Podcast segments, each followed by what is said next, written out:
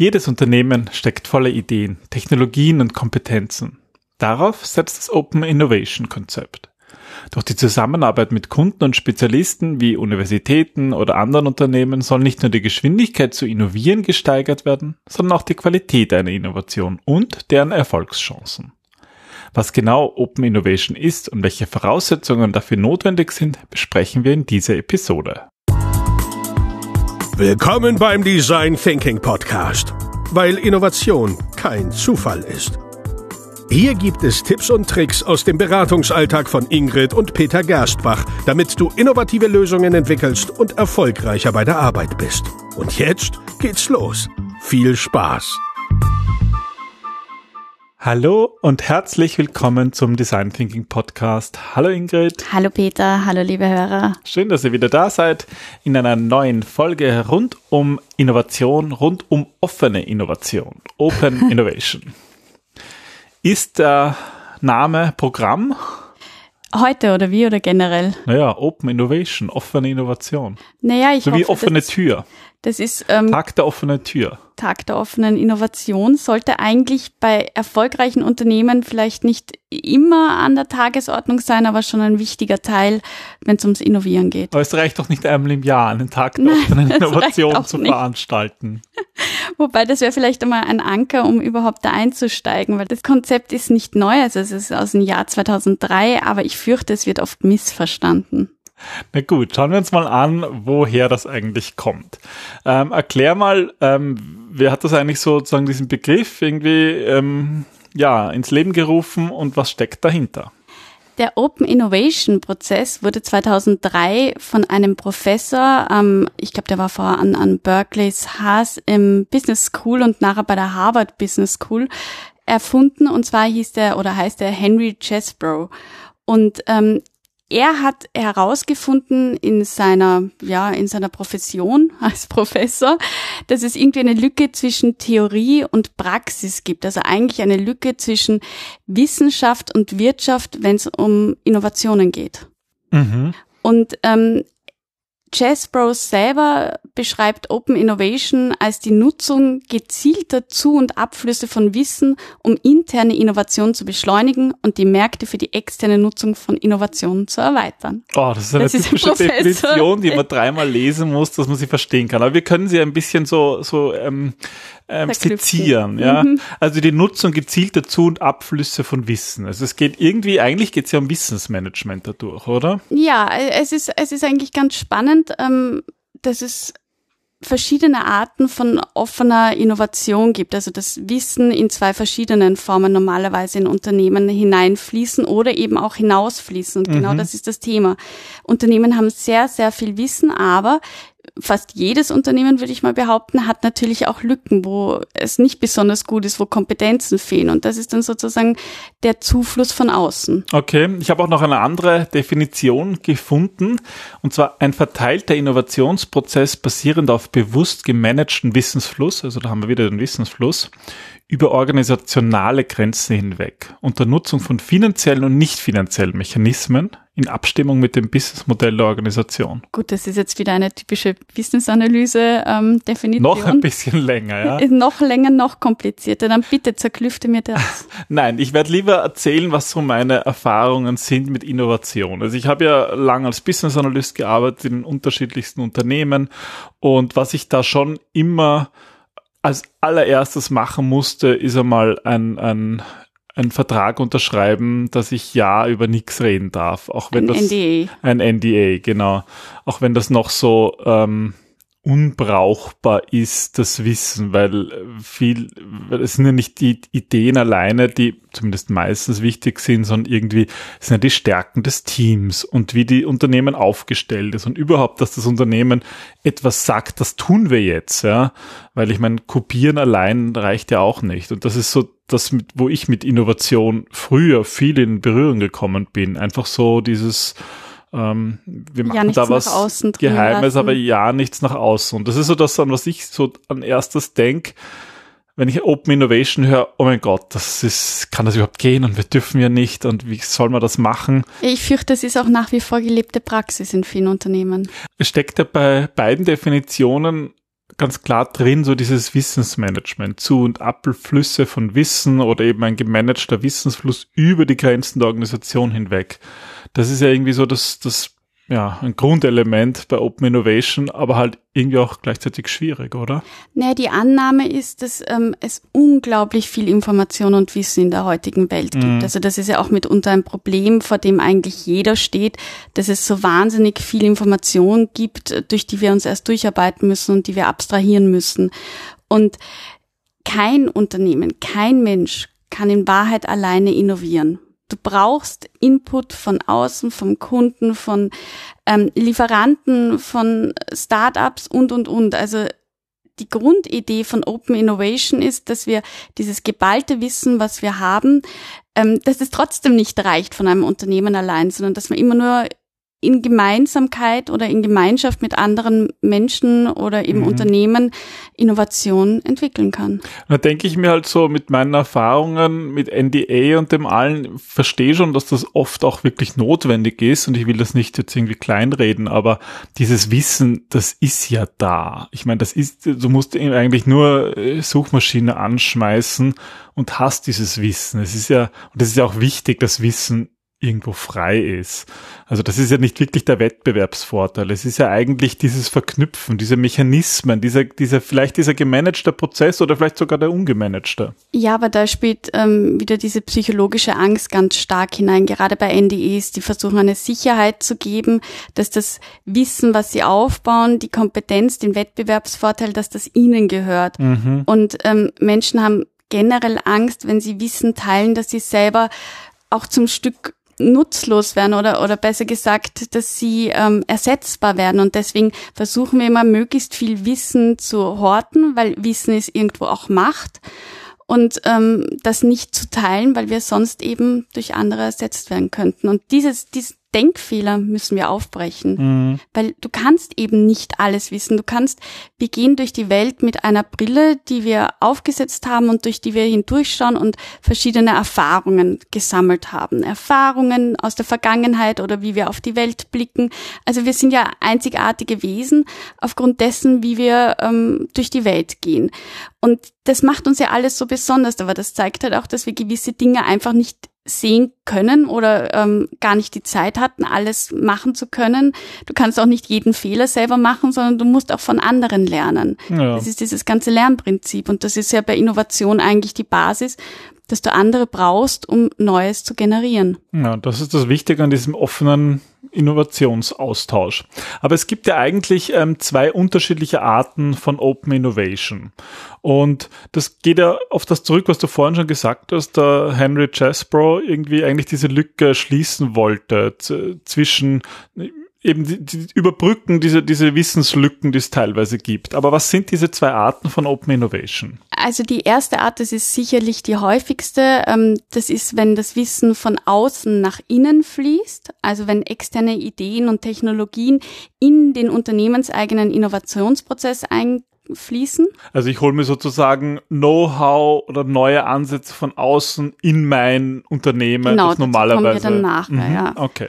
Und die zweite Art ist dann von innen nach außen. Das heißt, wenn nicht genutzte Ideen oder Technologien von Unternehmen nach außen gehen, um in die Innovationsprozesse von anderen Unternehmen einzufließen. Und wenn ich jetzt sozusagen ein Manager bin von einem traditionellen Unternehmen, das das noch nie gemacht hat, was würdest du dem erklären? Was sind eigentlich so die Vorteile? Na, also generell sind die Vorteile für Unternehmen, dass sie einfach geringere Kosten haben, dass sie eine verkürzte Markteinführungszeit haben, dass ähm, sie sich viel besser auf dem Markt differenzieren können, dass sie neue Einnahmenquellen schaffen. Das also, lauter Punkte, wo man eigentlich jede Führungskraft ja, ja strahlen soll. Also das sind so mal die offiziellen Vorteile, sage ich jetzt okay. mal. Und, und wie kann ich mir das vorstellen? Also wen hole ich da jetzt konkret hinein? Also ich meine also im, im Open Innovation Konzept sind die wichtigsten Stakeholder oder beziehungsweise auch Partner an erster Stelle immer die Kunden, weil es geht ja letztlich darum, die Wünsche und Bedürfnisse der Kunden durch ein neues Produkt oder durch ein neues Geschäftsmodell zu erfüllen. Kommt mir jetzt als Design Thinker irgendwie bekannt Hast vor? Hast schon einmal gehört, da bin ich froh. Lieferanten, Universitäten, Forschungsinstitute, Studenten, Startups, andere Unternehmen aus anderen Branchen. Das sind lauter Stakeholder oder Informationsquellen, die gerade beim Open Innovation Konzept angezapft werden sollten. Mhm. Da denke ich dann gleich mal an so zwei andere Begriffe, die eigentlich ganz ähnlich klingen und wahrscheinlich auch sehr ähnlich sind, und zwar Co-Creation und Crowdsourcing. Das sind ja auch zwei Konzepte, die da eigentlich mit reinspielen, oder? Also ich würde sogar so weit gehen und sagen, Open Innovation ist ein bisschen der Überbegriff von dem, mhm. weil ähm, Crowdsourcing ähm, kann man jetzt mehr oder minder als die Weisheit der vielen, das Schwarmwissen bezeichnen. Da geht es darum, dass ähm, es gibt gewisse Plattformen im Internet oder ja eigene Ideenwettbewerbe in Unternehmen selber, wo die Idee dahinter steckt, neue Ideen, neue äh, Produkte, neue Modelle zu generieren, die auch gleich zu bewerten durch mhm. dieses Schwarmwissen und dann weiterzuentwickeln. Wobei man jetzt vielleicht sagen muss, dass dieses Crowdsourcing vielleicht noch offener ist. Genau, das, kann Open jeder. Innovation muss ja jetzt nicht so offen sein, Nein. dass ich jetzt sozusagen alles rein oder kann ich mir auch sagen, ja. mach Open Innovation und hol halt von einer Universität einen definierten Bereich hinein. Das ist, äh, da kommen wir auch ein bisschen, ein bisschen später dazu. Bei der Co-Creation. Genau, weil das ist die Co-Creation in Wahrheit. Also beim Crowdsourcing, viele haben schon das Crowdfunding gehört und verwechseln das vielleicht, ähm, also es liegt irgendwie nahe, das auch ein bisschen zu verwechseln. Die Crowd. Die, ja, genau, wo es eigentlich darum geht, Geld für eine gewisse Idee, dass die überhaupt erst realisiert werden kann, zu sammeln. Ähm, beim Crowdsourcing ist es meistens wirklich eine offene Plattform. Also IDEO, ähm, die Design Thinking Schmiede schlechthin, hat zum Beispiel eine eigene Crowdsourcing-Plattform, wo sie einfach Ideen sammeln, die sie dann nach und nach weiterentwickeln. Teilweise kann, also es kann wirklich jeder mitmachen, der Lust hat. Du hast du überhaupt keine Einstiegshürden. Mhm. Und ähm, bei Co-Creation, da werden neue Technologien und Produkte entwickelt, wo aber den Leuten oder dem Unternehmen bewusst ist, dass das eigentlich sehr viel Zeit erfordert und ein ganz besonderes Know-how, wenn sie das jetzt selber machen würden. Und also deswegen will ich das wirklich selber aufbauen oder hole ich ja, jemanden dazu? Weil das ist teuer, das ist zeitaufwendig und meistens brauche ich danach das Wissen gar nicht mehr. Und ähm, deswegen ist es sinnvoll, bei diesen ganz konkreten Innovationsvorhaben eben mit Kunden oder Universitäten, Lieferanten, Mitbewerbern und so weiter zusammenzuarbeiten. Mhm. Und das ist ähm, im Grunde dieser Begriff Co-Creation ist in einem internen Prozess integriert. Ja. Und da gibt's jetzt eben diese drei ähm, Ansätze, von denen ich vorher gesprochen habe. Du kannst es entweder durch einen ähm, ganz normalen, einfachen Auftrag machen, die Co-Creation. Also, also ich beauftrage jemanden, der mir jetzt irgendwelche Daten erhebt, genau, der Forschung durchführt. Ganz klassisch machen das Unis ähm, oder Marktforschungsinstitute, die dich einfach mit Daten versorgen und dadurch dieses Know-how, was du brauchst oder diesen speziellen ähm, Input dir einbringen. Das ist ja eigentlich noch nicht wirklich, also ich meine, das, ist, das hat man naja. immer schon so gemacht. Das ist jetzt nichts Innovatives. Das würde ich jetzt nicht Open Innovation nehmen, wenn ich irgendjemanden beauftrage, Daten zu sammeln, oder? Also ich will mehr, ich will mehr. Der zweite äh, Teil, wie du es noch machen könntest, wäre, wenn eine Lösung eben gemeinsam entwickelt wird und die Kosten geteilt werden. Also mhm. das ist dann wirklich, wenn das Unternehmen sagt, okay, wir arbeiten mit einem anderen Unternehmen zusammen oder wir arbeiten mit unseren Lieferanten zusammen, entwickeln gemeinsam eine Lösung, ein Produkt, ein Geschäftsmodell und teilen uns alle Kosten gemeinsam und auch den Gewinn. Oder die dritte Lösung, und das ist ähm, gerade für viele Konzerne die beliebteste Lösung, ist, wenn sie Startups kaufen, die dann in ein bestehendes Unternehmen integriert werden. Mhm. Das, das Co sagt ja eigentlich schon in Co-Creation, dass es da irgendwie eine Zusammenarbeit gibt von zwei prinzipiell getrennten Entitäten. Genau, die dann zusammengeführt werden. Ja. Und da entstehen halt ganz, ganz viele Vorteile von diesen Konzepten. Also ähm, ich ähm, meine jetzt vor allem das, das dritte Konzept, weil Du hast einen Zugang zu neuem Wissen, zum Beispiel über Kunden, die du sonst nicht ansprechen würdest, wo du erst die Bedürfnisse erheben müsstest. Oder du bekommst neue Experten hinein, neue Spezialisten. Dadurch kannst du neue Perspektiven eröffnen, aber auch blinde Flecken innerhalb des Unternehmens vermeiden. Ja, also das kann ich, kann ich vor allem ähm, so aus meiner Praxis oft sehen, dass man, wenn man halt immer nur mit denselben Leuten zu tun hat, dann entwickelt man einfach diese blinden Flecken und kommt gar nicht auf die Idee und bestätigt sich sozusagen immer wieder selbst, mhm. dass man alles richtig macht und hat einfach nicht mehr den, den unvoreingenommenen Blick, den man halt manchmal braucht für wirklich neue Dinge, für wirklich Ja, neue absolut. Innovationen. Also wenn du immer im selben Team dieselben, ähm, nicht einmal dieselben Fragen beantwortest, aber es kommt halt ganz häufig dazu, dass wir trotzdem immer dieselben Antworten geben, auch wenn die Fragen sich ändern, weil einfach das Team auch so eingespielt ist und Mhm. Ja. jeder seine Stärken hat und niemand irgendwie auf die Idee kommt, eben blinden Flecken aufzudecken. Aber es geht auch bei Open Innovation um eine ganz schnelle Entwicklung. Das heißt, Ideen werden geboren und die werden aber sehr schnell ins Prototyping weitergegeben, ohne jetzt großartig viel in diesen ganzen Entwicklungsprozess zu stecken, was wiederum geringeres Risiko bedeutet, was wir beim Prototyping kennen. Wobei ich jetzt schon auch sagen muss, dass ich glaube, dass genau hier das dann bei vielen Organisationen nicht mehr klappt. Ja, die machen vielleicht so Open Innovation und oft ist das ja auch wirklich nur so ein Marketing, bla bla. Und dann wird irgendeine Plattform äh, geschaffen und dann dürfen alle mitmachen, aber es macht irgendwie keiner mit.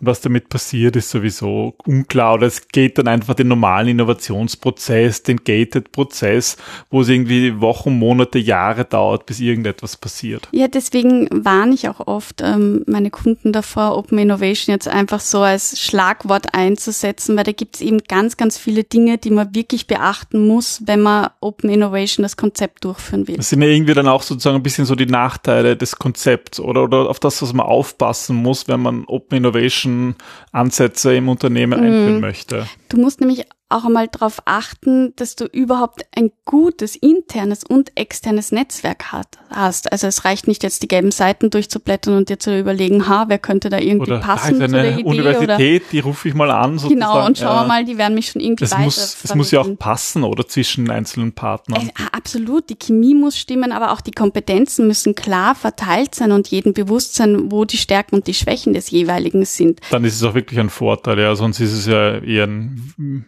Wird zusammengewürfelter ja. Haufen, der nicht unbedingt besser arbeiten kann. Ja. Es muss auch ein, ein Wissensmanagement zur Sicherung von Kompetenzen und Erkenntnissen geben. Das muss alles ganz klar definiert sein. Das heißt, es braucht wirklich klare Regeln, auch in Bezug, wie ist denn das mit Vertraulichkeit? Brauchen wir NDEs? Wie ist denn das mit der Vergütung? Wem gehört denn die Idee, wenn sie umgesetzt worden ist und erfolgreich war? Da kann man jetzt natürlich fordern, so, nein, Wissen ist frei und bibabo, aber ich meine, in der Realität ist es einfach so, dass es Gesetze gibt und es gibt Patente, die entstehen und ähm, Copyrights. Und es ist, ist nun mal so in unserer Welt und das muss man sich schon überlegen, welches Risiko will man da eingehen, oder? Also Ja, und auch wie wird dann die Idee verwertet? Also auch vom Marketing-Sicht, wem gehört diese Idee letzten Endes? Wer darf dann weiter daran arbeiten? Das sind Dinge, die halt einfach, ähm, die musst du am Anfang ganz, ganz klar diskutiert und kommuniziert haben, um sie dann letzten Endes ausführen zu können.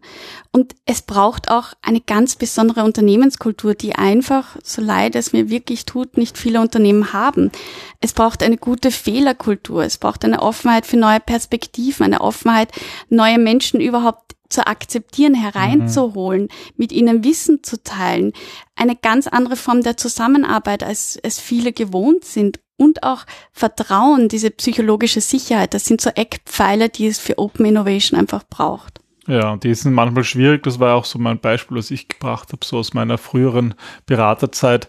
Ähm, wenn sich die der Unternehmen da nicht auch wirklich weiterentwickeln wollen, dann bleibt es halt nur bei einer bei einem PR-Spruch. Dann wird es nicht wirklich auch äh, die Vorteile, äh, die werden dadurch nicht wirklich schlagend werden. Ja, na, vor allem, weil, weil halt auch ganz, ganz oft vergessen wird, dass es nicht allein eben um das Generieren von Ideen geht, sondern es geht auch um die Bewertung der Ideen. Das ist ein Mhm. riesen Arbeitsaufwand, der ganz oft unterschätzt wird, gerade vom Management. Und dann letzten Endes auch um die, um die Umsetzung. Was passiert mit den Ergebnissen, ähm, wenn wir einmal fertig sind? Die können nicht einfach in der Schublade so ganz ähm, sang- und klanglos verschwinden. Das passiert halt leider sehr Das oft. passiert leider sehr, sehr oft. Und Insbesondere das dann, wenn's, wenn's, wenn jemand mal eine Idee hatte, dann machen wir mal schnell Open Innovation, Mhm. weil es irgendwie gerade aktuell ist, aber nicht wirklich ein, ein Konzept, eine, ein Ziel auch dahinter steckt. Also ich finde das Konzept von Open Innovation wirklich genial, aber es steckt halt mehr dahinter, als zu sagen, okay, wir holen uns einfach Wissen, Kompetenzen von außen und ähm, ja, machen wir schnell Disruption. Aber viele von diesen Konzepten sind ja, haben ja sehr, sehr viel Überlappung auch mit Design Thinking. Also wenn ich so denke an unsere letzten 300, was auch wie, wie viele Episoden, dann haben wir sehr viel darüber gesprochen, dass wir Kunden reinholen und vor allem bringen wir auch die Methoden aus dem Design Thinking rein, dass das auch wirklich funktioniert. Also wie mache ich das jetzt Kunden reinholen? Wie erfahre ich deren Bedürfnisse oder von anderen Partnern? Also ähm, für uns ist ja Design Thinking einmal ein Mindset und eine generelle Geisteshaltung, wie man ähm, ja, wie man empathisch gegenüber anderen Menschen auch auftritt, gerade im Innovationsprozess. Und auch bei Open Innovation geht es ja darum, dass wir Produkte oder Modelle oder Strategien entwickeln, die vor allem das Bedürfnis vom Kunden entsprechen und dessen Wünsche erfüllen. Und das funktioniert halt am besten, wenn ich die Brille des Design Thinker aufhab und mich wirklich interessiere dafür, was, was meine Kunden brauchen, was meine Nutzer brauchen und nicht, okay, ich habe eine Lösung und jetzt versuche ich dazu den passenden Kunden zu finden. Ja, also wir können durch Design Thinking dieses Mindset reinbringen. Wir können mit Design Thinking natürlich Design Thinking Methoden nutzen hm. im Rahmen von Workshops, aber auch so generell von der Arbeitsweise. Also das ist ja irgendwie auch so mit Mindset gemeint. Und deswegen lässt sich das Ganze eigentlich sehr gut kombinieren. Ähm, lediglich, sage ich mal, bei diesen strategischen Überlegungen, ähm, wie mache ich das vertraglich, was ja, ist mein Ziel, ist da ist es, brauchen wir so ein Hand in Hand gehen mit, mit der ganz normalen strategischen Planung im also Unternehmen. Das würde ich auch sagen. Also das muss wirklich vorher gut überlegt werden, auch ob es zur Unternehmenskultur passt und ähm, was die Vor- und Nachteile sind und sich dessen auch ganz bewusst zu sein. Da braucht man auch einen guten Plan.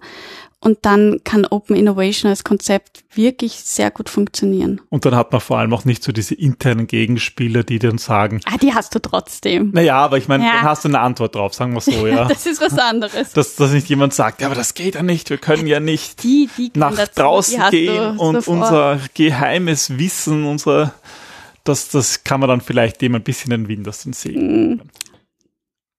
Ja, Liebe Zuhörer, wir sind gespannt, was eure Meinung zum Thema Open Innovation ist. Vielleicht habt ihr Erfahrungen damit mhm. gemacht in eurer Organisation oder auch vielleicht kennt ihr Organisationen, die das gemacht haben. Oder vielleicht macht ihr selber als Kunden immer wieder bei anderen Unternehmen mit und liefert Know-how. Stimmt, das ist ja, es geht in zwei, in zwei Richtungen. Ähm, falls ihr da ähm, uns sowas erzählen wollt oder einen Kommentar habt, bitte einfach ähm, uns schreiben. Ähm, wir freuen uns natürlich auch immer, sowas aufzugreifen. Wir haben ja auch gesagt, wir wollen wieder mehr so Interviews machen. Vielleicht hat auch jemand eine spannende Geschichte, die er erzählen kann. Würden wir natürlich auch gerne hier im Podcast ähm, behandeln, weil es ein wirklich spannendes Thema ist. Und uns hoffentlich in Zukunft auch schnell wieder begleiten wird. Genau, ja. Derzeit ist es ja alles ein bisschen schwieriger. Andererseits durch die Digitalisierung ist es irgendwie auch wieder leichter. Also es, alles hat seine Vor- und Nachteile. Wie Open Innovation, so ist es. Ganz genau. Vielen Dank, Ingrid, fürs ähm, Erklären des Begriffes und der Vor- und Nachteile. Danke War spannend. Fürs und bis zum nächsten Mal. Bis bald. Tschüss. Tschüss.